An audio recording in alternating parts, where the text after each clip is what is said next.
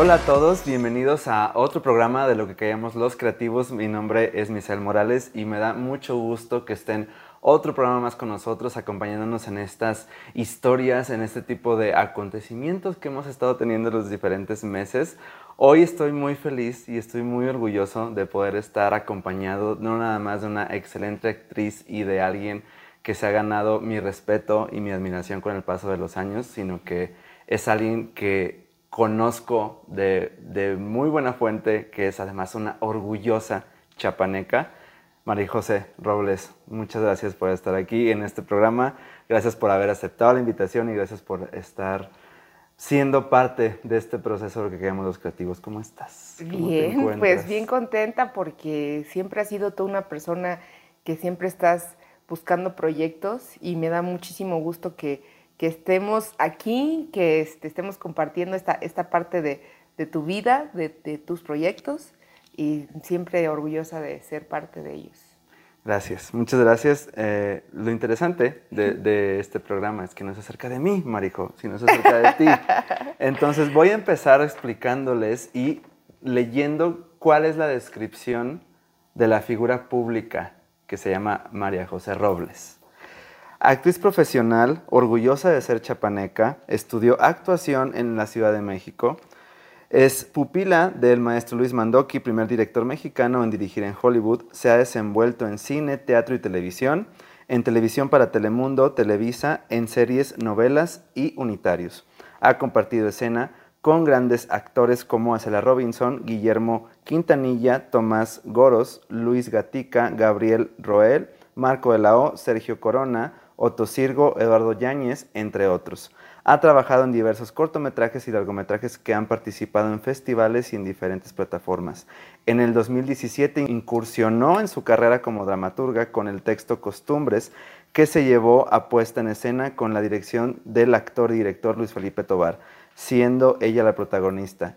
Y mi favorito personal, que es el final. Es una chapaneca persistente que se esfuerza en trascender sin olvidar sus raíces. Esto es lo único que voy a leer el día de hoy. Esto es lo único que está fuera en redes sociales, en semblanzas, en diferentes momentos de tu carrera en los que se tiene que hablar de ti. Lo importante aquí, hoy, no es qué es lo que podría yo leer de ti, qué es lo que yo podría ver en tus redes sociales de ti. Eso no es lo importante. Lo importante es quién es María José Robles. María José Robles como persona, María José Robles como ser humano que se dedica a esta loca carrera creativa como actriz, incluso a veces como escritora. Pues mira, yo creo que como mm, figuras públicas, de, algún de alguna manera las personas, el público, espera tener un, hay un como estereotipos, como como, formas de que, piensan que somos las, las actrices, ¿no? En este caso particular. Y pues yo he visto mucho, la verdad, de, este estereotipo. Este, soy una mujer muy, muy sencilla, muy práctica. Este, me gusta em, mi día a día, me, encanta la, sencillez. Este, no me gusta la simpleza, eso sí, no, no me gusta para nada la simpleza, pero la sencillez sí. Entonces, como que rompo en este estereotipo, este, mi manera de conducirme es así también. Em, soy muy tranquila, yo creo que como todo el mundo.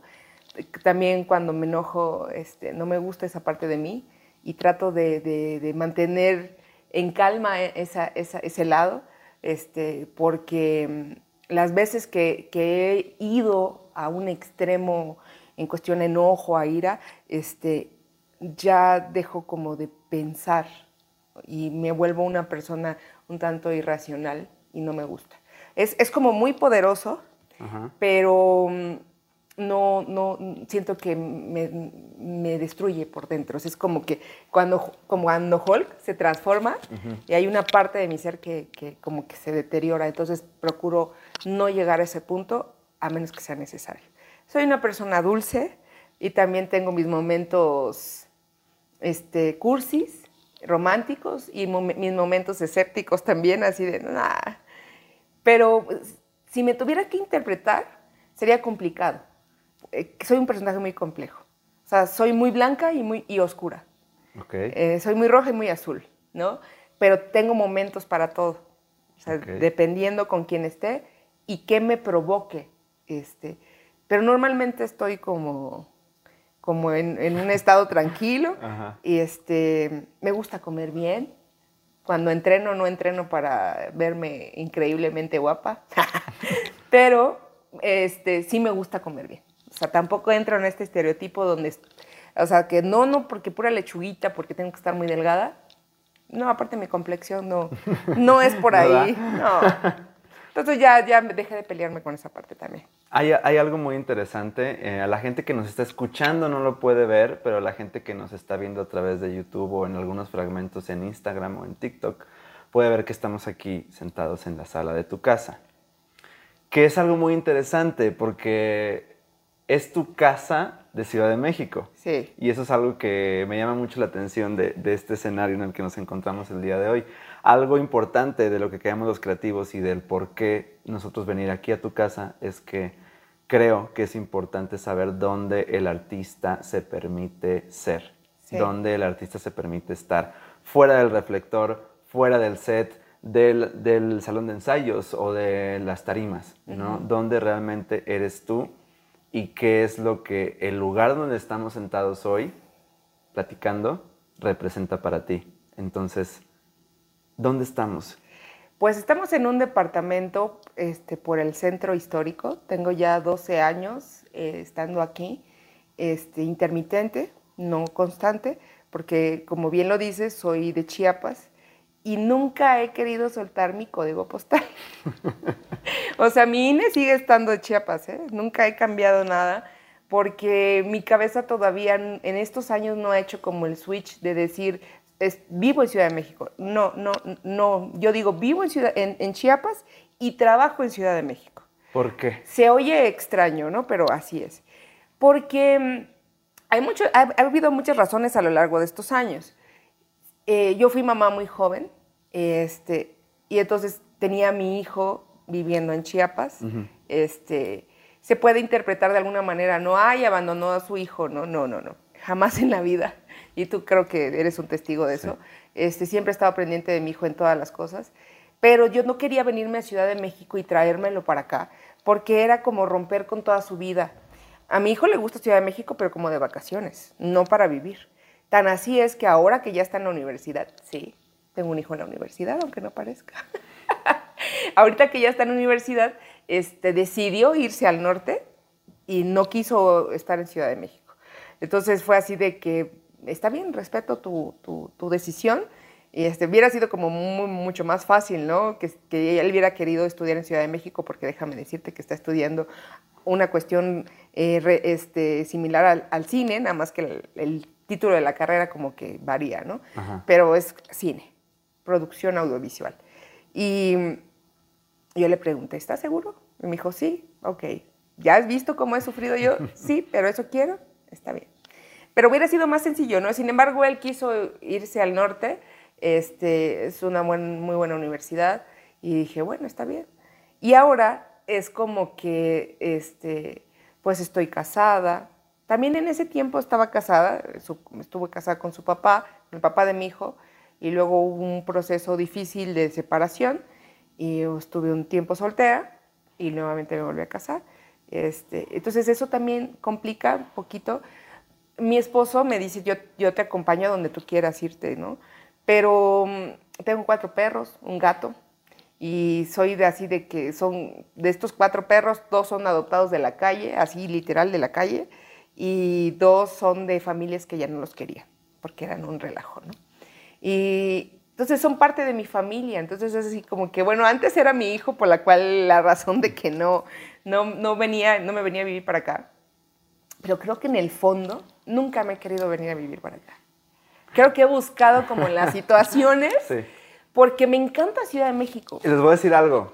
Yo a esta señorita tengo años, años de conocerla y de haber estado cruzando camino con ella muchas ocasiones laboralmente y personalmente también. más. Más. Eh, y yo soy ese tipo de personas que ya constantemente le está diciendo, por favor, Sí. ya ven a Ciudad de México, por favor, ya quédate acá, porque cada que viene para acá, además que es un gusto verte y poder coincidir en algún momento.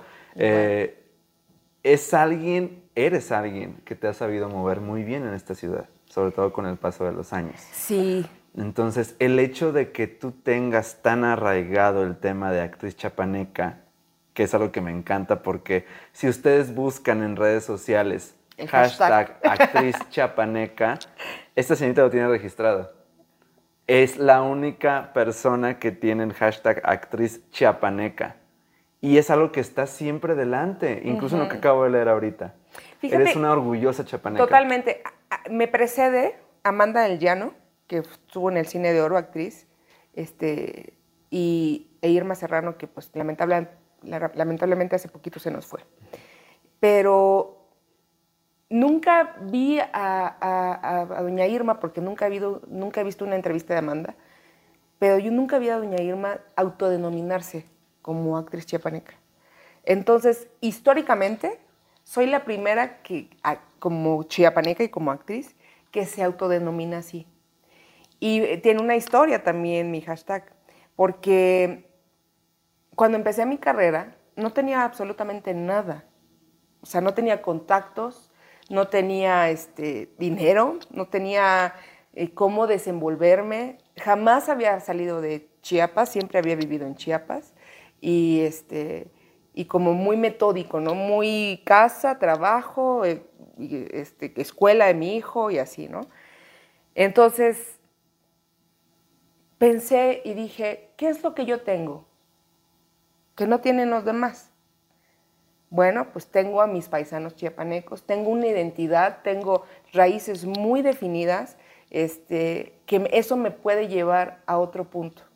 Hay gente que me dice, oye, ya debes de soltar eso, porque ya avanzaste, ya lograste. No, no lo puedo soltar, porque te voy a decir, una de mis metas como actriz es mostrarle a la gente que ha venido de un lugar sencillo como el mío que sí se puede. Y no solamente es una cuestión de decir, ah, yo, yo lo logré, no. Jamás ha sido este mi propósito. Sí quiero lograr posicionar mi nombre a nivel nacional y, no sé, tal vez hasta internacional. Nunca sabemos del, eh, a dónde nos lleva la vida. Ya está el caso de Tenoch Huerta, de Mabel, de Mabel Cadena, que toda mi admiración para ellos, que también le pedalearon muchísimo. Y en mi caso, este, tengo una historia de vida complicada, de, de infancia, y no vengo de familia acomodada económicamente. Mi mamá fue maestra de primaria y lo digo con mucho orgullo porque ella trabajaba todos los días este, estuviera enferma, estuviera como estuviera, y aparte daba clases en otro lugar también, o sea, trabajaba dos turnos, ¿no? Y ella me enseñó esta cuestión de la perseverancia, de seguir adelante y todo, pero mi intención es llegar a este punto y decirle a la gente que tiene sus orígenes sencillos, no me gusta la palabra humilde porque se malentiende, eh, sus orígenes sencillos y que aparte a veces puede ser que tengan una historia de vida complicada. Entonces, una de las cosas que tengo muy claras en mi vida es eso. Quiero enseñar que sí se puede y que tu origen no va a delimitar tu futuro. Lo delimitas tú. Entonces sí hay muchas cosas que hay que limpiarse de la cabeza, porque hay idiosincrasias, luego nacer en el sur también tiene sus, sus beneficios y sus contras, ¿no? Sus pros y sus contras. Háblame de eso. Pues mira, en, en, contra, por ejemplo, es que cuando yo vine a Ciudad de México de las primeras veces, híjole, o sea, me sentía chiquitita, o sea, me sentía este, menos, me sentía... Eh, que mi valor tal vez no era el mismo que las demás personas, ¿no? Y la visión es muy distinta. La visión, eh, no digo que sea una cuestión que le pase a todo el mundo, ¿verdad? Porque tampoco quiero ofender a nadie, no quiero que te sienta nadie. En un caso muy particular y que ha coincidido con gente con la que he convivido, de mis paisanos, a veces la visión es muy cortita. O sea que te, enseñaron que solo esto puedes abarcar, que solo esto puedes vivir. Y cuando yo empecé mi carrera, lo empecé en silencio. Este, en ese tiempo yo estaba casada todavía y lo platiqué con el papá de mi hijo, bueno, estaba casada con el papá de mi hijo, ¿no? Y, y pues surgió la idea de que algo detonó y, y, surgió la cuestión de que yo me venía a estudiar para acá. Entonces venía por temporadas, ¿no? O sea, venía, me iba el fin de semana, era muy, muy, muy agotador, muy difícil, emocional, mental y físico, este, porque pues mi hijo se quedaba allá y con mi hijo pues todo el tiempo juntitos, entonces fue muy, muy fuerte. Sin embargo, cuando yo vengo acá y empiezo a ver cómo se relacionan las demás personas, cuál es su cultura, su educación, este, que va mucho más allá de los límites en los que yo había crecido, eh, pues fue como una apertura de mente muy, muy grande. No fue de inmediato y todavía hay batallo con ciertas cosas y, porque se quedan como muy arraigadas, ¿no? En patrones que a veces ni identificas, que pueden ser familiares, de, culturales, no sé. Pero ha sido una constante lucha de autorrealización, de luchar en contra de lo que creí que era lo correcto y que realmente no era. Porque salgo y digo, no manches, hay un mundo de posibilidades acá afuera y yo estaba en cuatro paredes y, este, y, no, no, no, no era por ahí, ¿no? ¿Qué es lo que te denominó en ese entonces creer que eso era lo correcto? Antes, la ignorancia. No sabía que había algo más. Y no sabía, y aparte también mujeres, sobre todo en este, este momento, mujeres, a veces crecemos en un momento, en, un círculo muy chiquito. Y creemos que lo que dice la tía chismosa o la tía que le gusta decir cosas eh, este, que, no, que no sean tan agradables, crees que la opinión de ella es la importante. ¿no? Es decir, ay, no, no le caí bien a la tía y, y ay, no, no. El deber ser familiar. Ajá, pero en una cuestión no sana, porque entonces dices, si a mí viene ahora y me dice alguien una opinión de mi persona, pero esta persona ha crecido internamente, como se ha desarrollado como ser humano, como profesional, entonces voy a decir, ah, a ver, qué interesante, ¿te interesaste en mí? A ver, dime, ¿qué puedo hacer? Si tienes algún comentario, por favor, ¿no? Pero si es una persona que jamás ha hecho nada en su vida, entonces dices...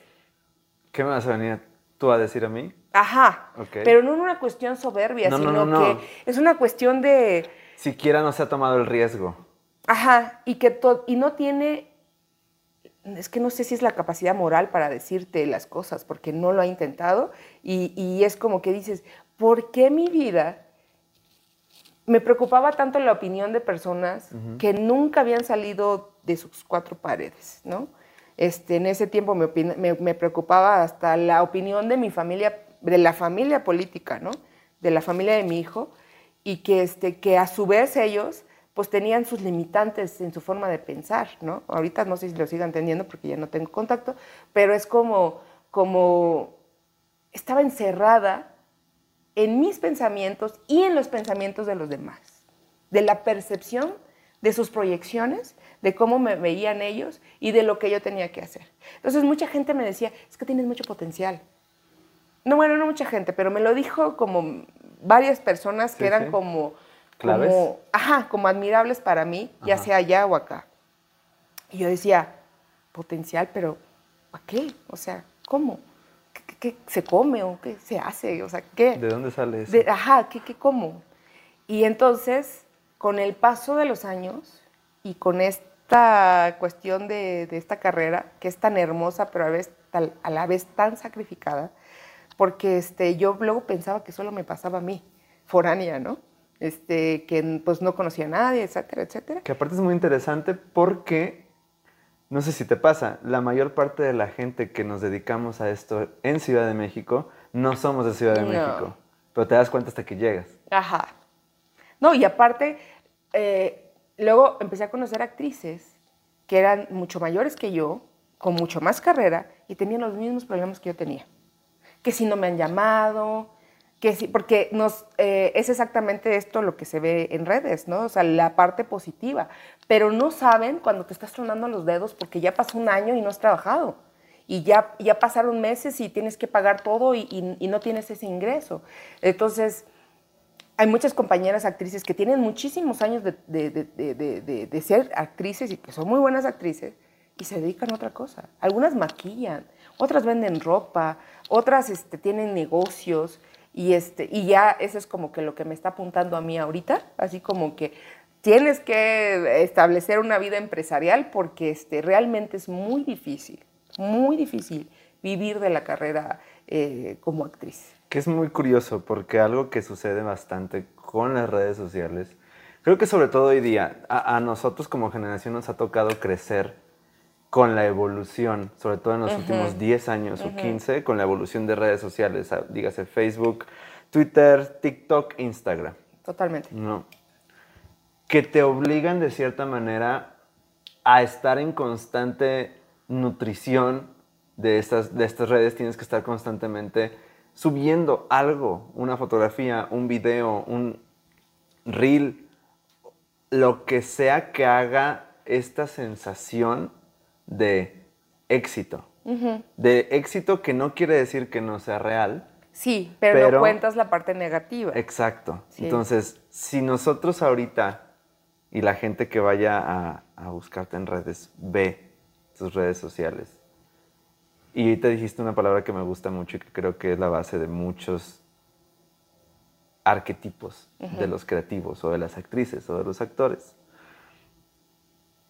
El personaje público que es Marijo en redes sociales, ¿cómo la describirías? Pues mira, en algún, o sea, en, momentos glamurosa, porque también me gusta esa parte, pero no todo el tiempo. Es muy cansado, es demasiado cansado, porque es precisamente esto de que cuando me invitan a un evento público, me voy a desviar tantito y regrésame porque a veces me voy. Sí, sí, sí, adelante.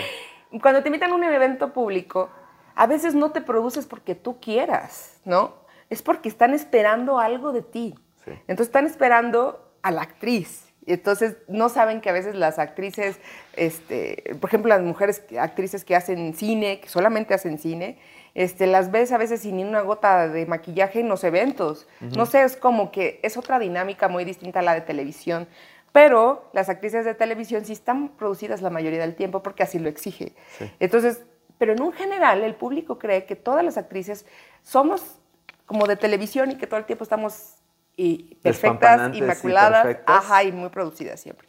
Entonces, pero tienes que llegar a este punto porque no quieres decepcionar a tu público, a la gente que te invita, a la gente que te va a ver, no sé, en, alguna cuestión, y, este, y dices, quieres estar a la altura de lo que esperan de ti. Sin embargo, es cansado también, porque es demasiada energía la que tienes que invertir. Y este, una parte de esa marijo de esa parte es, la glamurosa. Gracias. Y ya me andaba yendo.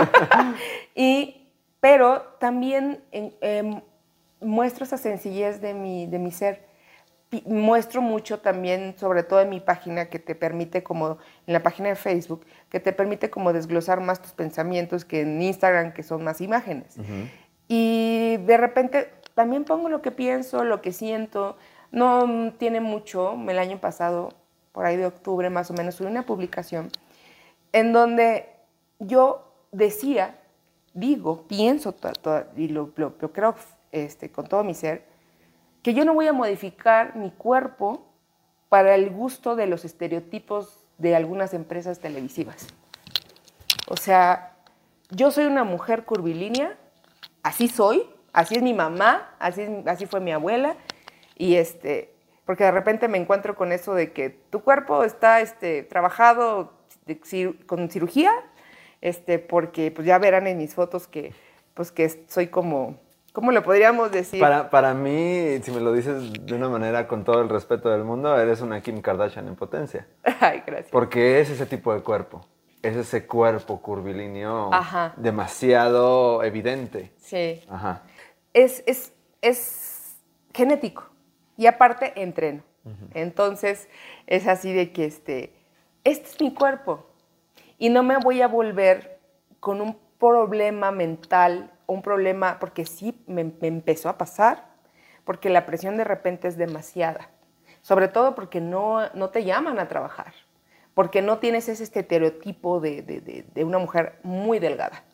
Y cuando digo muy delgada, no estoy hablando de, delgadez, porque yo no, yo no estoy, yo no, no me considero que esté eh, gordita, ¿no? O, o, con sobrepeso. estoy en mi peso, pero este, a veces se considera, eh, el, el estereotipo es que de una pierna mía salen dos. Sigue, de siendo, otras, sigue ¿no? siendo el mismo estereotipo extremadamente delgado el que se busca. Mira, hoy hay, día? hay televisoras que. Hay empresas donde ya no. Donde ya aceptan este cuerpo latino hermoso, que realmente las curvas es lo que nos ha definido a las mujeres por años. Y este, que es como que este. No queremos curvas. O sea, espérate, ¿cómo? Si las mujeres naturalmente. Es lo que nos define a la mujer y es lo que hace la diferencia entre un hombre y una mujer, ¿no? Hablando de género. Claro. Y hay empresas donde ya, y que les ha ido muy bien, precisamente porque pues a quien caballero no le gusta, ¿verdad? O sea, sería un porcentaje mínimo que las requiere de otra forma o que les tienen otro tipo de gusto. Porque sí, sí he escuchado a uno que otro.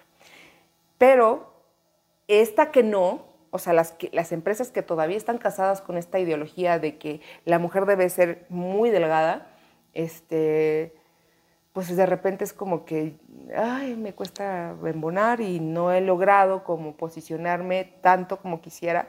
Pero regresando al, al comentario, al post que hice en Facebook, dije que yo no estoy dispuesta a modificar mi cuerpo de una manera insana eh, por los gustos de alguien más, por estereotipos absurdos, que ya estamos en una época muy distinta, en donde somos aceptados bajo el, el- el gusto y preferencia que, que- que cada quien quiera, y que una de las cosas es aceptarse a sí mismo como estamos corporalmente.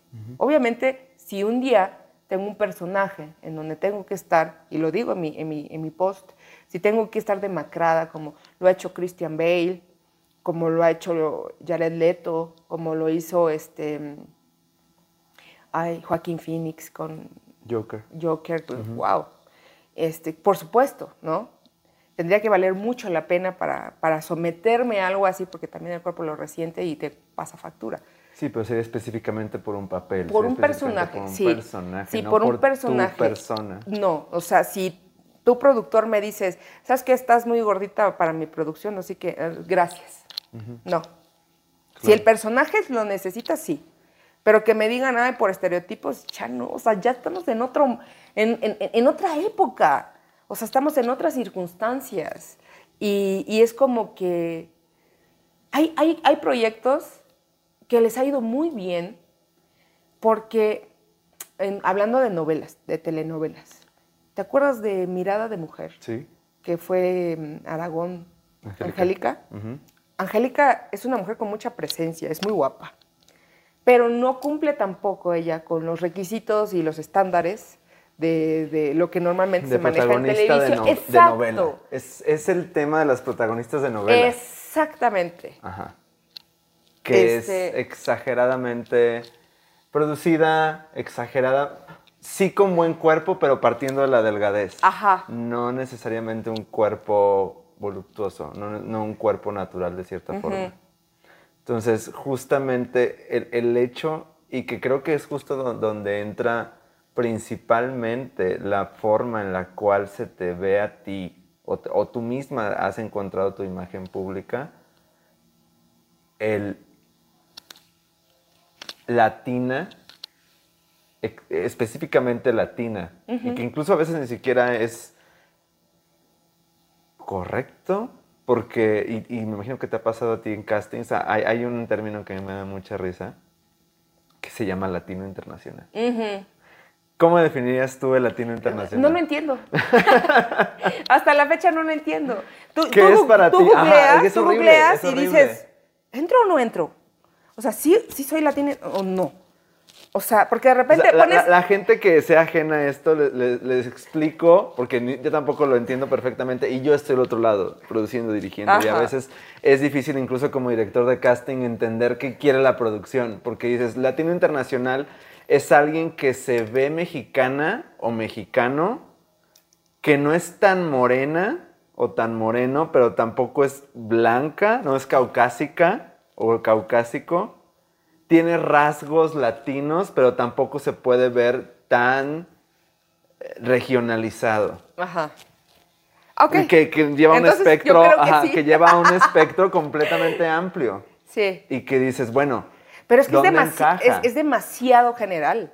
Es como muy abierto. Claro. Fíjate, yo dejé de ir un poquito a. Porque antes hacía muchísimos castings de comercial mientras estaba en Ciudad de México y tenía tiempos muertos. Me iba todos los días a hacer castings. Y dejé de ir porque no me quedaba. Y sin soberbia, no me considero mala actriz. O sea, ya habrá para todos gustos. Pero soy una persona disciplinada, eh, todo. Y, y- y- y- y, pues funciono a cámara, ¿no? Pero me di cuenta, alguien me dijo, este, checa, este, bueno, estos castings para comercial de diferentes marcas, y me decían, checa cómo trabaja la marca para que no pierdas tiempo. Y empecé a observar la marca, o sea, las marcas. Ahorita la verdad es que como decidí ya no hacerlo, no he visto cómo está ahora. Eso te estoy diciendo que hace como un año y medio, dos años que ya no hago castings para comerciales, de ir presencialmente, ¿no? Aparte de la pandemia y todo esto. No, entonces tiene más, tendrá como unos tres años. Y me di cuenta que las mamás, o sea, porque yo estaba en una etapa donde no puedo salir de chavita reventada, ¿verdad? Porque ya no cumplo con ese requerimiento de edad ni Ajá, físico. ajá. Entonces me metían mucho a la cuestión de mamá. Por supuesto era mamá y ellos no sabían que yo era una mamá ya con un niño grande. Un Y- ahorita ya pues, tiene 20 años. Sí, tiene 20 años. Lo sé, lo sé. Hasta ahí. Ajá. Y entonces me di cuenta también Claro. de este factor, de la cuestión física, que, que las mamás eran unas niñas grandes, que no habían atributos físicos por ningún lado. Y, todas eran muy delgadas, muy delgadas. Y dije, estoy perdiendo mi tiempo. No me estoy quedando porque, porque sea mala. Estoy, no me estoy quedando porque el perfil que ellos buscan yo no lo tengo. Y no lo voy a tener. Porque te volvemos otra vez a lo mismo de que me resisto a la cuestión, ¿no? De, de estos estereotipos y este, sucedió que, que, que ahorita de repente que he visto televisión, porque ya, ya ves que ahorita la televisión abierta pues ya es como que es menos usado, ¿no? Sí. Es, eh, generalmente el contenido de televisión ya se está yendo igual a plataforma. A plataformas. Ajá. Ajá. Entonces, pues ca- casi los comerciales que podemos ver los vemos en redes, tal vez, Sí. ¿no? Entonces veo que ya hay como una- alguna modificación y tal vez me anime a ir otra vez, porque este, la publicidad pues también te sirve como para ingreso, el ingreso económico. Hay, hay algo muy curioso con la publicidad. La publicidad es estúpidamente bien pagada, sobre todo para un actor. De la parte de atrás es otra historia, pero de No la te parte de creas. actores, pero incluso Ahor- un llamado de comercial es mejor pagado que un llamado de un proyecto a veces de cine o de un proyecto de ¿Por día? televisión por día. Sí. Por día. Ujú. Definitivamente, mejor Definitivamente. pagado. La Ujú. proyección es mayor también para el caso de ustedes. Sí. Entonces- sí, aunque ha bajado muchísimo los presupuestos, ¿eh? De cuando, empe- cuando yo empecé a ir a, a castear para comerciales, yo me volvía loca porque yo veía y decía 30 mil, 40 mil, 50 mil, habían unos de 80 mil, 100 mil, y decía, Sí. ay, no manches, y me quedo. Ya sabes, la mente, ¿no? Sí. Y se me resolvería muchos problemas. Pero ha disminuido muy cañón y con mucho respeto lo digo para la gente extranjera. Este, eh, como en los comerciales solamente requieren imagen, muchas veces no hablan, este, pues eh, han, han, pues hecho uso, o no sé si es la palabra uso, pero han empleado a muchas personas extranjeras, que por supuesto yo no tengo en contra de nadie, al contrario, tengo muchos amigos extranjeros, pero se bajaron los presupuestos. Sí. Porque si al actor le pagabas, no sé, voy a decir algo, 50 mil, la persona que no es actor, pero tiene el perfil, te doy 10 mil, ah, va, sale, lo hacemos, ¿no? Pues, Oferta y demanda. Ajá, entonces dicen, ok, o sea, la persona que tiene otra profesión en otro país, pero, Pero es, que tiene el perfil, pero es guapo o es Le guapa, podemos bajar unos pesos. por supuesto, porque la, no se va a poner como, no, la palabra no es exigente, pero hay un valor agregado en el actor porque hay, muchos sacrificios, muchas inversiones que hacer E incluso para te puedes dar lograrte. mejores cosas, aún para un comercial. Por supuesto. Cosa que los directores de casting no siempre ven. No lo ven. O peor todavía, las empresas detrás de los proyectos que hacen la publicidad no, no lo ven. Ah, Hay algo curioso justamente con, con el tema de, ho- ahorita que lo pones en la, en la mesa, ¿no? El- la publicidad. Hace tiempo, hace mucho tiempo conocí a una persona.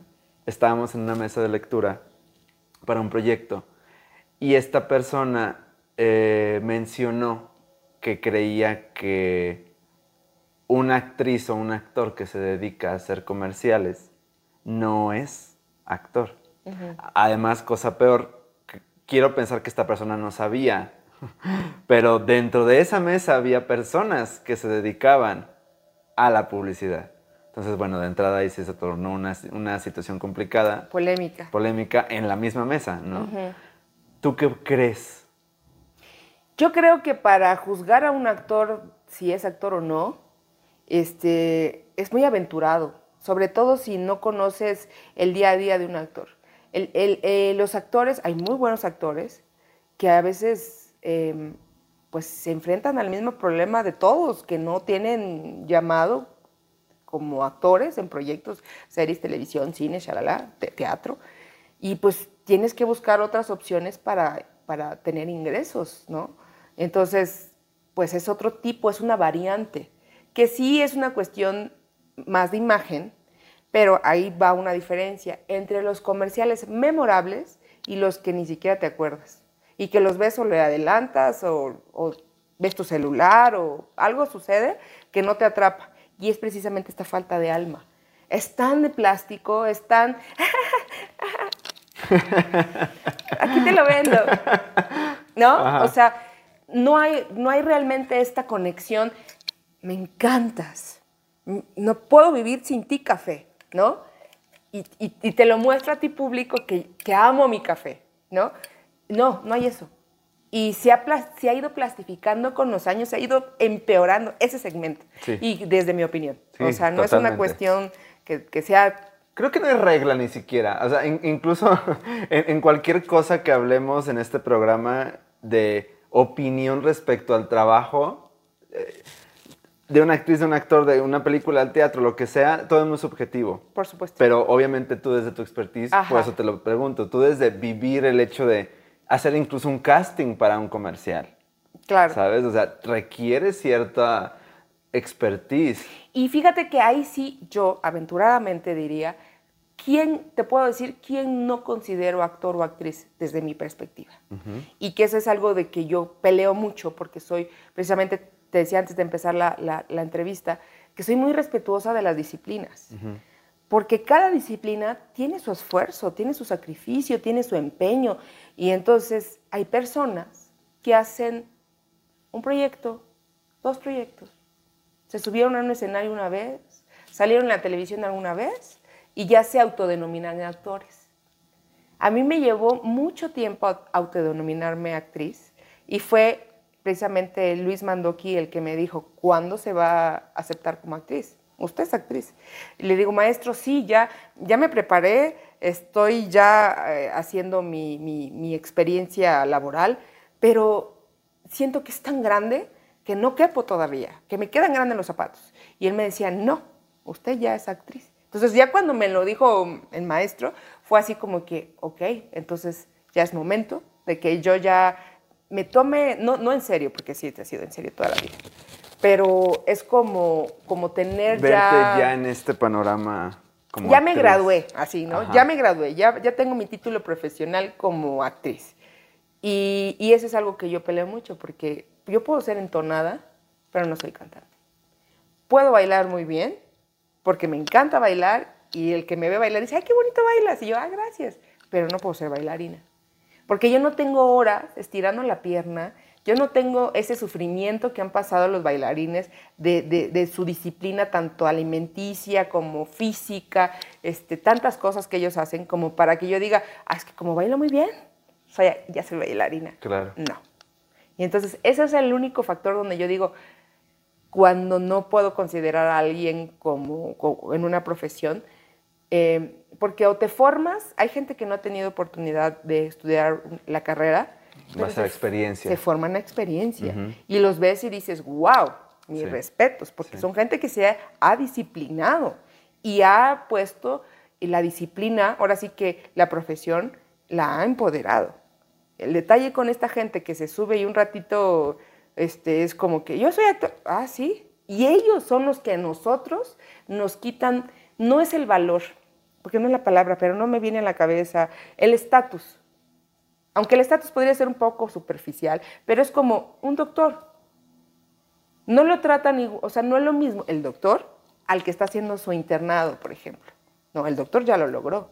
Este va en camino. O el, o el joven que está comenzando su carrera, su primer semestre de, de, medicina, tiene que atravesar todo esto, su especialidad, la, la, la, la, la, para llegar a tener esta, este nombramiento de ser doctor.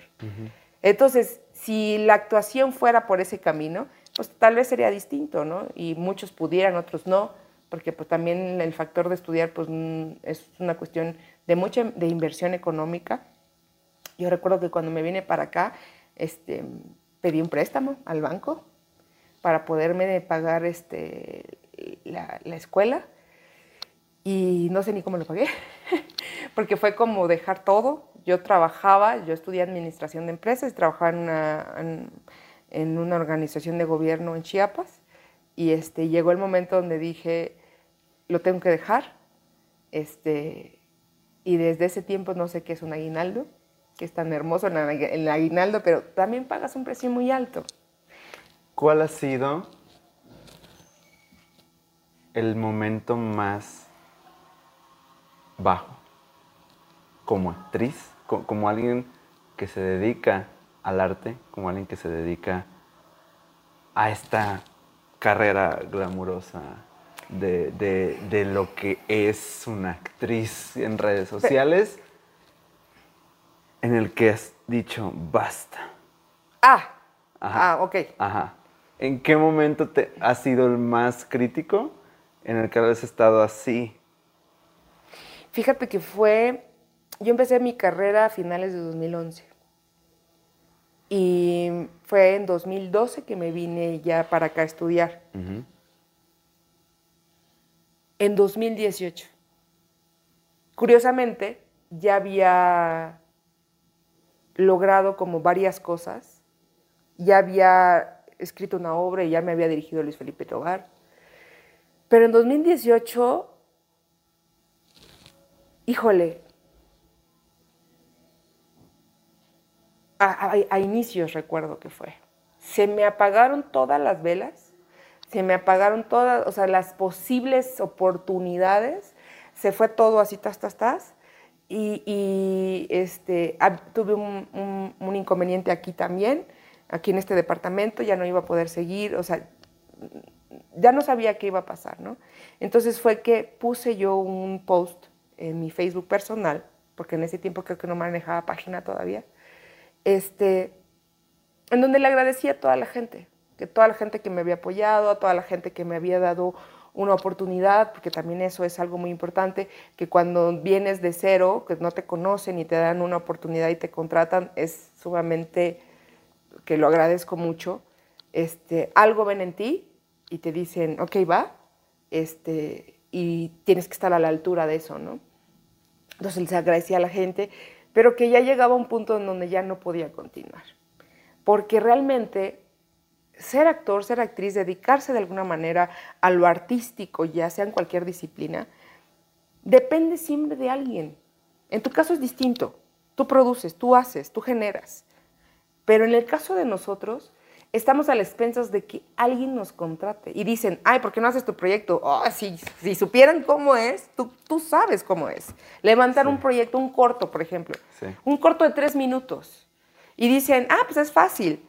Híjole, no, no, es mucha inversión, mucha gente, etc. La, la, la, Y entonces es como que no es tan fácil producir, no es tan fácil este, armar un proyecto. Entonces te dependes de alguien más.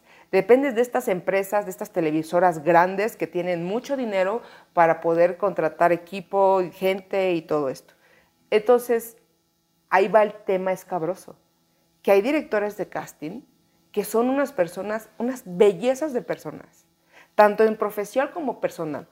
O sea, profesionalmente ven y dicen, ah, algo trae, ¿no? Y está el otro que pierde el piso completamente y que piensa que tiene sus cinco minutos de poder y que te va a tratar como quiera.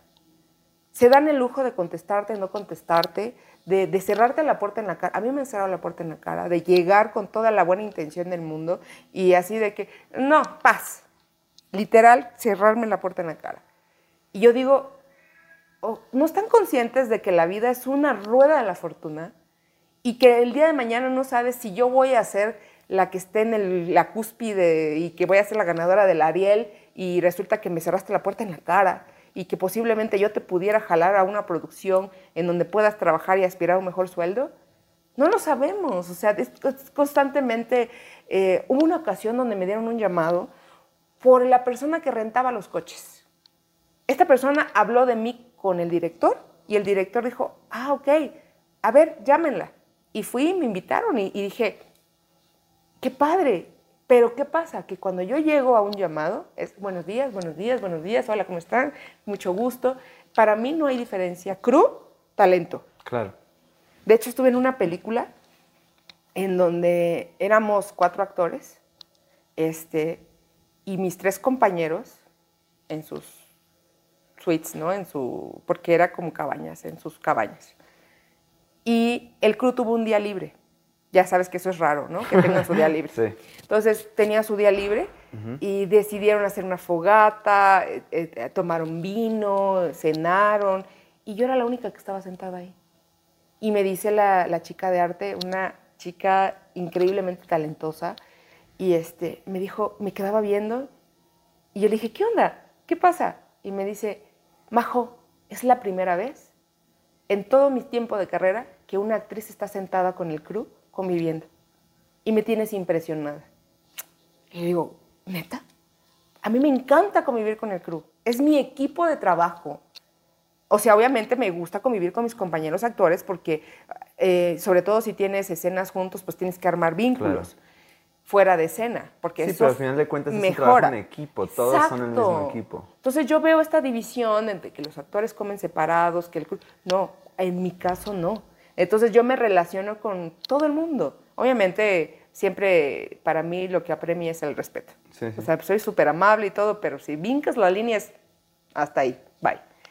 Y precisamente esta persona que tiene, le ha ren- ha ren- ese- su trabajo es, tiene sus coches y renta patrullas, ambulancias y todo. Entonces hicimos amistad y él fue el que me, me, Mando para allá. me mandó para allá. Entonces nunca sabes. Y obviamente no vas a hacer las amistades por un interés, ¿no? Que sino, porque eso es algo que se nota mucho cuando alguien te busca por interés.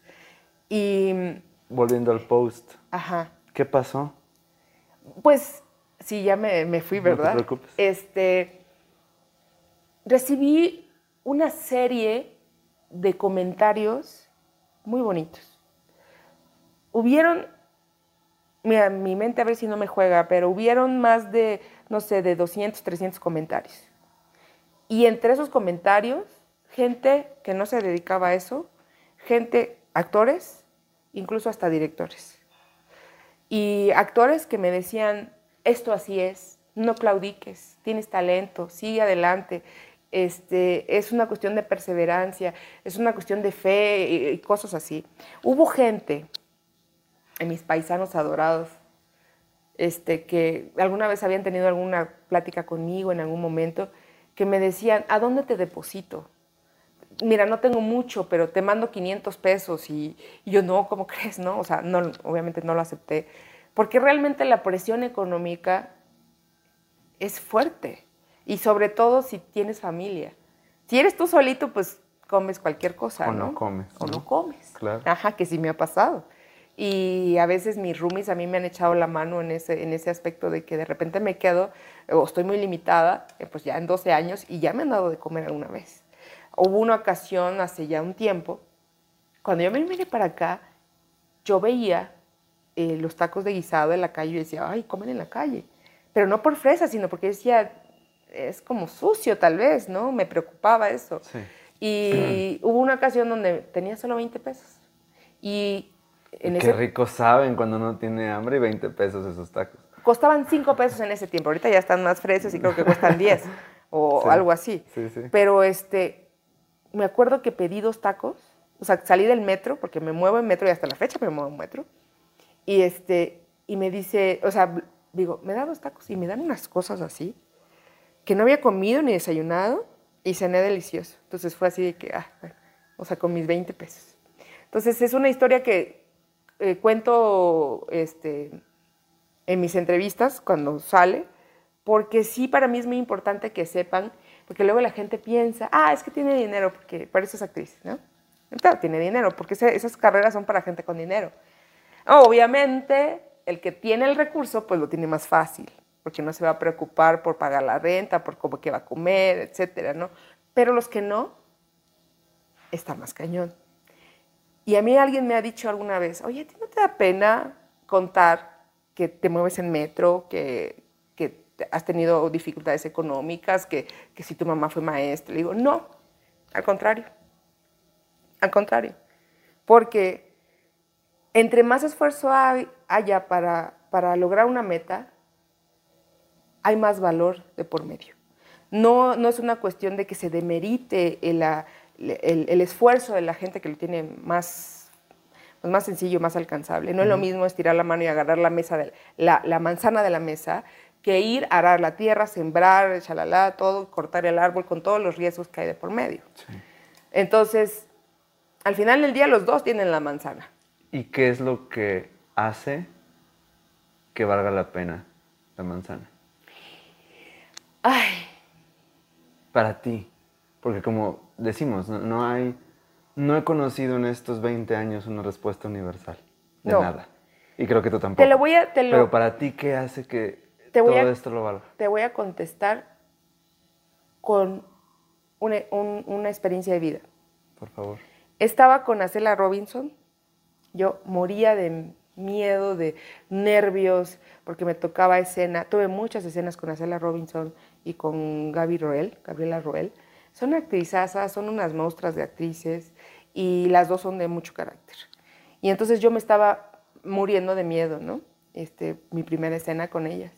Y decía, Dios, a ver cómo me va y si no doy el nivel y ya sabes, ¿no?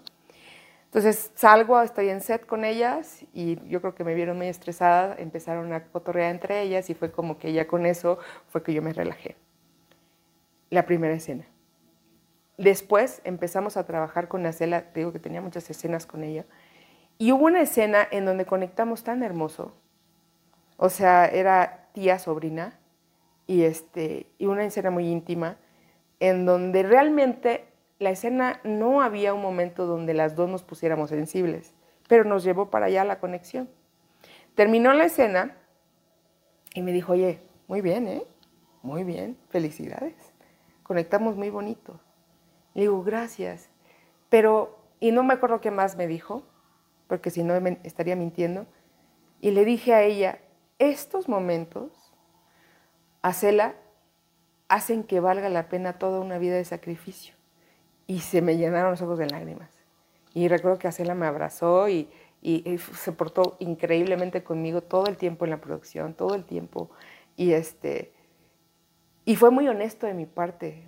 O sea, nunca he sido una persona que esté eh, adulando a la gente, porque nada más porque sí. Este, no, no, puedo, no, no, no me sale. Este, cuando digo las cosas las digo genuinamente. ¿Qué sentías? Sentía por hacerla siendo una gran admiración. Y entonces era subirme al ring y echarme un tú, por tú con ella, obviamente profesionalmente, y porque pues la máster pues, la respeto. Pero en ese momento de la escena era un tú por tú y lo conectar tan bonito y que luego ella me lo dijera fue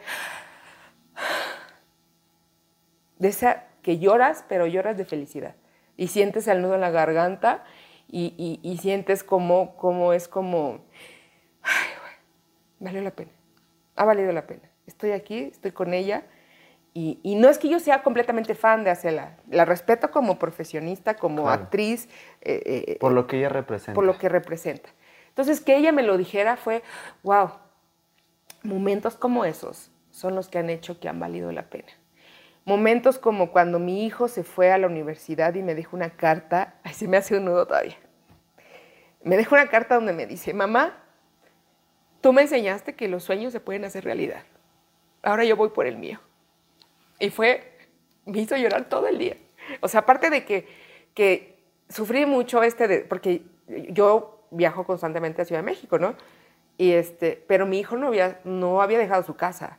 Y esa era la primera vez que él se iba a dejar, dejar su casa para hacer lo que yo estaba haciendo, ¿no? Sí. Entonces, este, y aparte que me causó mucho conflicto en todo el inicio de la carrera porque yo decía, híjole, es que estoy dejando a mi hijo, estoy dejando a mi hijo y valdrá la pena, ¿será que...? Porque el inicio pues no arranca nada, aunque le eches todas las ganas del mundo, es, tú llegas y, ah, sí, fórmate, ¿no? Pues quién sabe quién eres. Fórmate, hay otras mil personas. Ajá, exacto. Y yo decía, ¿será que lo voy a lograr? ¿Va a valer la pena? Estoy dejando a mi hijo porque yo empecé mi carrera cuando mi hijo tenía nueve. O sea, me vine para acá cuando mi hijo tenía nueve, una edad complicada también. Y este. Y cuando yo leí esto, ah, una vez está igual, el maestro Luis Mandoki, la verdad es que tuvo mucho que ver él en, mi vida personal y, profesional, me dijo, ¿tú qué crees que prefiera tu hijo? ¿Una mujer que esté 24/7 con él? amargada, frustrada porque no está haciendo lo que quiere, y es verdad, eso estaba sucediendo conmigo. O una mujer que le enseñe a que los sueños se pueden lograr. Entonces, cuando mi hijo me escribe esa carta y me la deja, híjole, fue...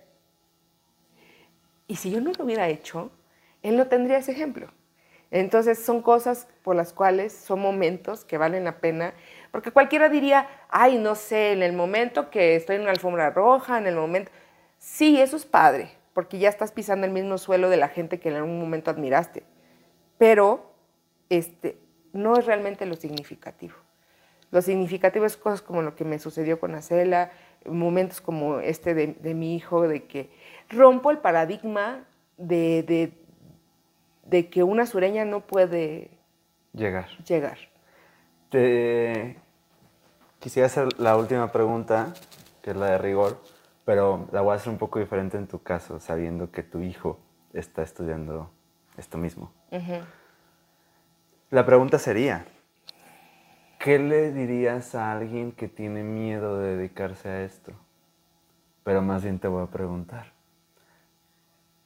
¿qué le dijiste a tu hijo cuando te dijo que quería dedicarse a esto? Híjole, tal vez no es lo que esperes. No, de hecho, tiene que ser lo que es. Lo que es, mira, mi pregunta fue, ¿estás seguro? Porque esta carrera no la aguanta quien no tenga la certeza de qué es lo que quiere hacer en su vida y que no puede vivir sin ella. Porque es una carrera difícil, muy difícil. La gente no está tan acostumbrada a los nos como nosotros. A nosotros nos dicen 80% de veces no y un 20% sí. Y el que diga lo contrario tiene muy buenas relaciones. O es hijo de alguien muy prudente. Porque de ahí yo he visto actores, actores fregones que pasan temporadas sin trabajo. Y yo le dije a mi hijo, ¿estás seguro que quieres eso? Porque a mí me daba pena, o sea, me, me, preocupaba de que él se sintiera influenciado, porque también su papá es productor musical y pues yo y su mamá actriz, entonces estaba como en un mundo artístico. y le dije, tú puedes hacer lo que tú quieras, pero tienes que estar muy convencido de que quieres esto. ¿Por qué? Porque te vas a, ¿puedo decir groserías? Sí, sí, sí. Porque te vas a partir la madre para defender esto. No va a llegar en un día, en dos, en un año, en dos, en cinco, no lo sé. Va, va, va va relacionado a tu tenacidad y tu eh, forma de, meterte en el medio. Porque él está del otro lado de la pantalla, en el lado donde estás tú. O sea, no está estudiando para actor, está estudiando para estar del otro lado. Creando. Creando. Entonces, ser parte de un crew, no sé, ¿no? No sé lo que vaya a elegir él, en qué línea se vaya a ir, si fotografía, dirección, no sé, no sé. Este, entonces le dije eso, tienes, tienes que estar completamente seguro tómate tu tiempo, analízalo, este, lo que tú decidas yo te voy a apoyar. No se quiso tomar el tiempo y me dijo, no mamá, esto es lo que yo quiero. ¿Seguro? Mira, le hice dudar como no tienes una idea. ¿Por qué? Porque yo sé lo que se pasa en esta carrera. Yo no quería que mi hijo pasara por eso. Sin embargo, eh, dije, ok, si es tu convicción, si es tu vocación, si es lo que amas hacer, vamos, adelante. Algo último que quieras agregar, que no haya yo llevado a platicar o que no haya salido en esta conversación. Solo para dos cosas. Una, para cerrar una conversación que no cerramos cuando te dije de Angélica Aragón. Sí. Eh, fue un impacto increíble esa novela, porque muchas mujeres se identificaron no solamente su situación em, en su vida, sino en, el, en su físico. Porque Angélica, Angélica, a pesar de que es una mujer muy hermosa, pues no iba con este estereotipo de la belleza eh, delgadita y así, ¿no? Que la cara súper estética. Entonces ella rompía este, rompe, rompía este paradigma, este estereotipo y les fue increíble. Entonces es una fórmula que muy poquitos han agarrado y se han atrevido a hacer. Ahora, a lo que me estás diciendo ahorita, creo que hay demasiados seres humanos grises en la vida en el mundo porque no hicieron lo que realmente querían hacer. La gente que hace, aún con lo difícil y lo de las dificultades que pueda tener, la gente que retoma lo que quiere hacer, lo que se vio de niño, lo que se vio de adolescente, que no lo tomó como, ay, es una un sueño infantil, una tontería. No, que sino que realmente adoptó esto y lo hizo, son gente muy feliz aunque tenga cinco pesos en la bolsa. O sea, tú dices, ¿es neta? Sí. Sí. Sí, es verdad. Y hay gente que están haciendo mucho dinero, pero viven, o sea, tú los ves y están muertos, o sea, y no físicamente, sino que realmente su alma, su cuerpo, su corazón, todo, o sea, obviamente, si no es su vocación.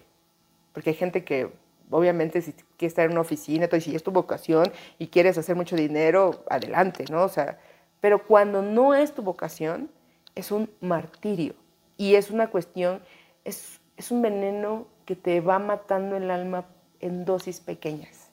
Llega un punto de no retorno. Y entonces yo siempre digo que no hay edad para retomar lo que tienes pendiente.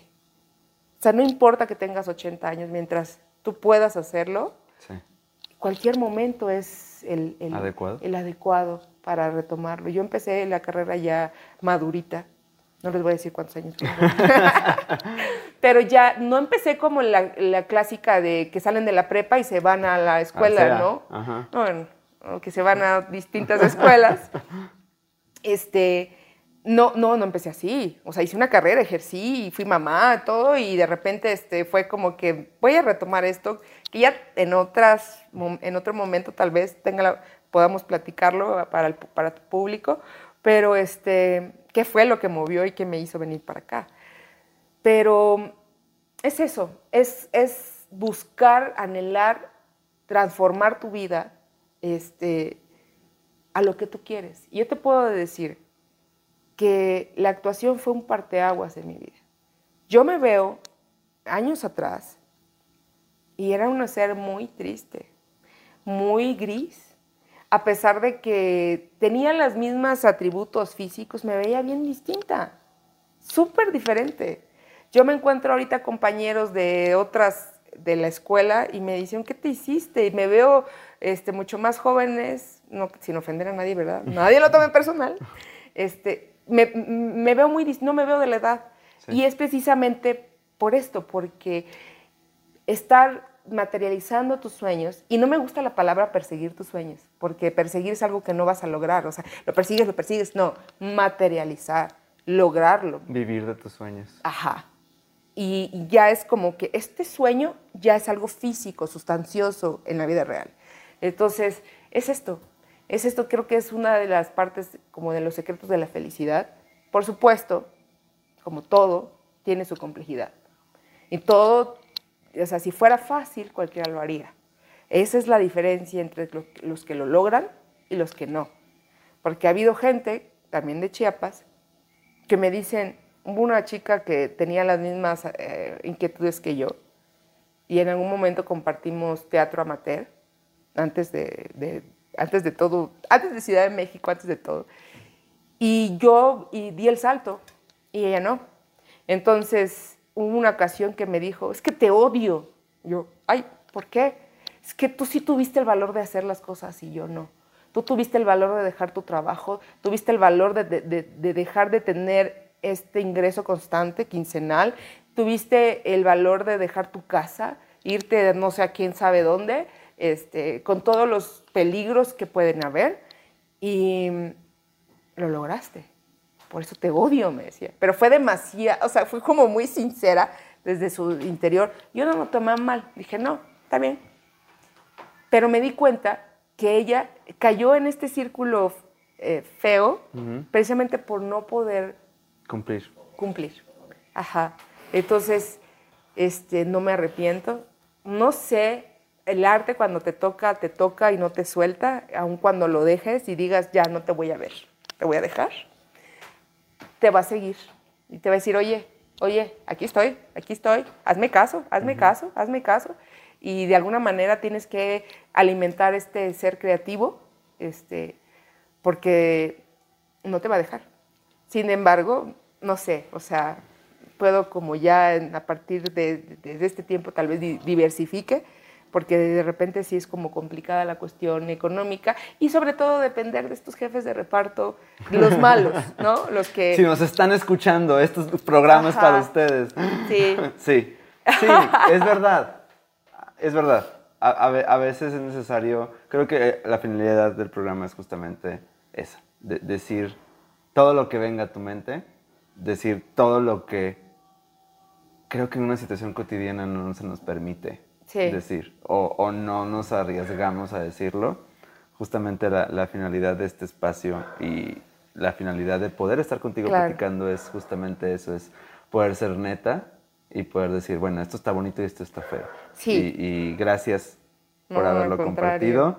La plática podría seguir y seguir y, seguir. fíjate que, para cerrar, o sea, no quiero, no me gustaría, dos cosas, no me gustaría que se malinterpretara, hay jefes de reparto increíbles que dan las oportunidades y es, Dios mío, Dios bendícelos mucho porque no te tienen que dar trabajo y te lo dan y luego se dan cuenta de que, de que tu trabajo es bueno y te siguen contratando.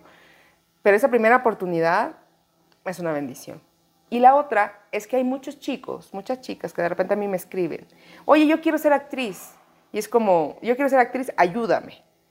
Pero lo que ellos no saben es que eh, la carrera esta es difícil y que a veces nosotros mismos, para nosotros mismos no es suficiente.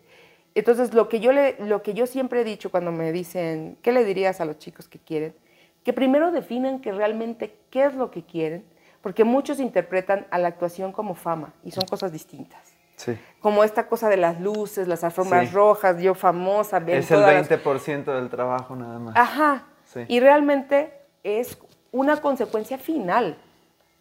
O sea, cuando llegas a estas alfombras, y, bueno, no sé, cuando ya tú eres el protagónico en ese, y ya tu, tu, rostro está por todos lados, es muy distinto a un trabajo actoral, porque la fama es una cosa, mucha gente, y sin afán de ofender a nadie, mucha gente sabe quién es Galilea Montijo, pero pocos saben quién es Ilse Salas, o quién es este, Irene Arzuela, Ilse Salas ha estado nominada y ha sido ganadora de, de Arieles muchas ocasiones y es una actrizaza.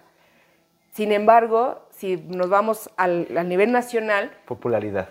La palabra popularidad. Van a saber quién es Galilea y no van a saber quién, quién es Ilse. Y Ilse, independientemente de que se dediquen a distintas cosas, este, Ilse es... El alcance es diferente. o sea, es un pedazo de actriz. Y, y no es tan conocida nacionalmente. En el medio, por supuesto que sí, y es reconocida, pero la fama es muy distinta. Entonces es como, ¿qué quieres? ¿Quieres fama o quieres ser actriz? ¿Quieres interpretar personajes? ¿Quieres interpretar personas? Interpretar vidas. Este, porque la fama es lo último que llega, y si te llega.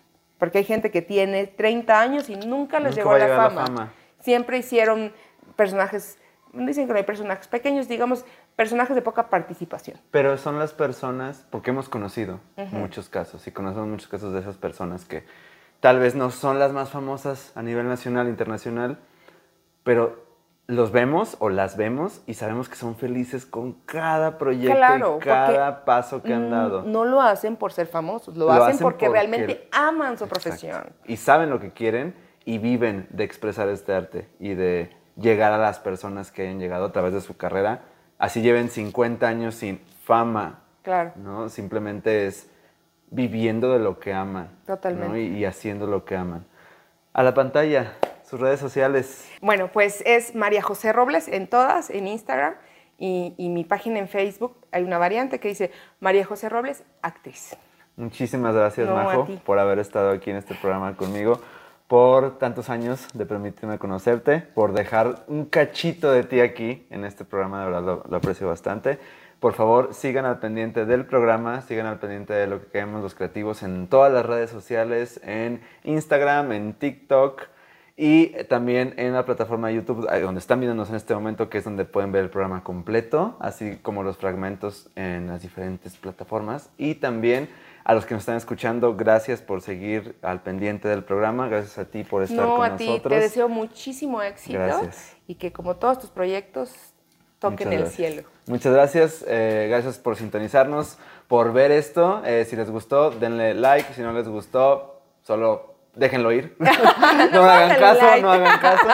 Y esto fue lo que callamos los creativos. Yo soy Misael Morales. Un beso y un abrazo para todos. Muchas gracias. No, a ti.